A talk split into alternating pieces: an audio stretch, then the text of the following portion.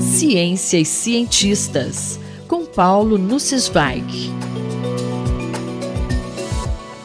Professor, por que o Brasil enfrenta um êxodo de cérebros? Caro Júlio, caras e caros ouvintes. Em 13 de setembro, a edição do Jornal Nacional apresentou uma reportagem sobre o êxodo de cérebros que atualmente está em curso no Brasil. Jovens talentosos e pesquisadores estabelecidos estão buscando oportunidades na diáspora diante dos estrangulamentos no financiamento de atividades científicas aqui. Recentemente, a principal agência financiadora da pesquisa acadêmica em nível federal, o CNPq, lançou uma chamada de edital universal.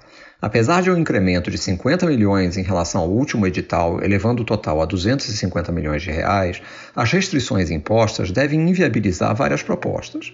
Há duas faixas, A para grupos emergentes e B para equipes consolidadas, com limites de número mínimo de pesquisadores e de recursos por pesquisador.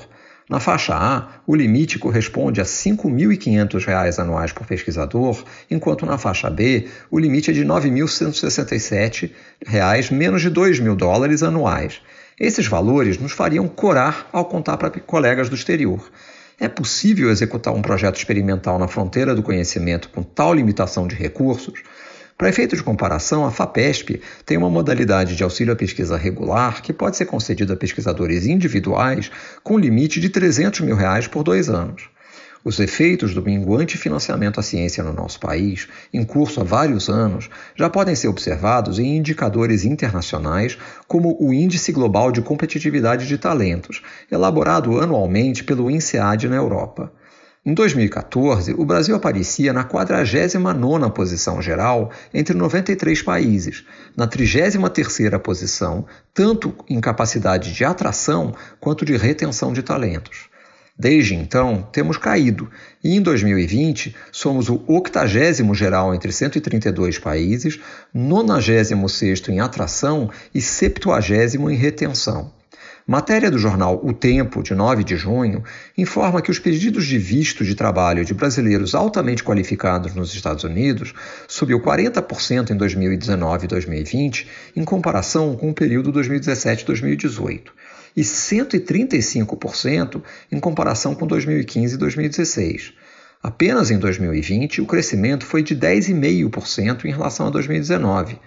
O detalhe é que o total de pedidos desse tipo de visto nos Estados Unidos de todas as nacionalidades caiu 13% em 2020. Estamos exportando gratuitamente um dos maiores recursos de que qualquer país dispõe: inteligência. Se adicionarmos o investimento público feito na formação de pessoas altamente qualificadas, é pior, estamos pagando para nos livrar da nossa inteligência. Você pode citar alguma perspectiva positiva para a nossa juventude? Diante desse panorama, é realmente difícil manter otimismo.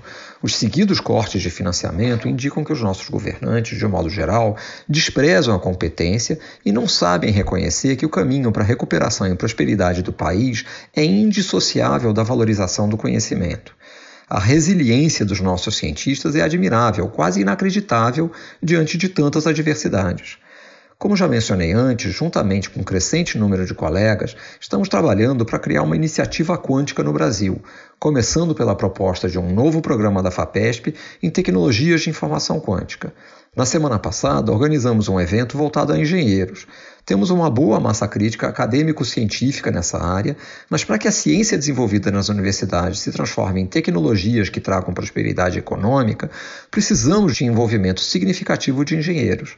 Um dos desafios primordiais de uma iniciativa como essa é aumentar o conhecimento geral a respeito da natureza quântica que nos cerca. Precisamos incrementar o conhecimento de física quântica dos nossos engenheiros. Nosso país oferece muitas oportunidades para desenvolvermos tecnologias quânticas, por exemplo, para o desenvolvimento e uso de sofisticados sensores na agricultura e na saúde, área em que temos enorme competência e onde investimentos realistas trarão retornos significativos. A busca pela compreensão e adaptação da natureza nos distingue como seres humanos. A manutenção de forte atividade intelectual é uma das nossas mais poderosas armas na resistência ao obscurantismo. Jamais desistiremos disso. Paulo Sensvai falou comigo, Júlio Bernardes, para a Rádio USP. Ciência e cientistas, com Paulo Nussweig.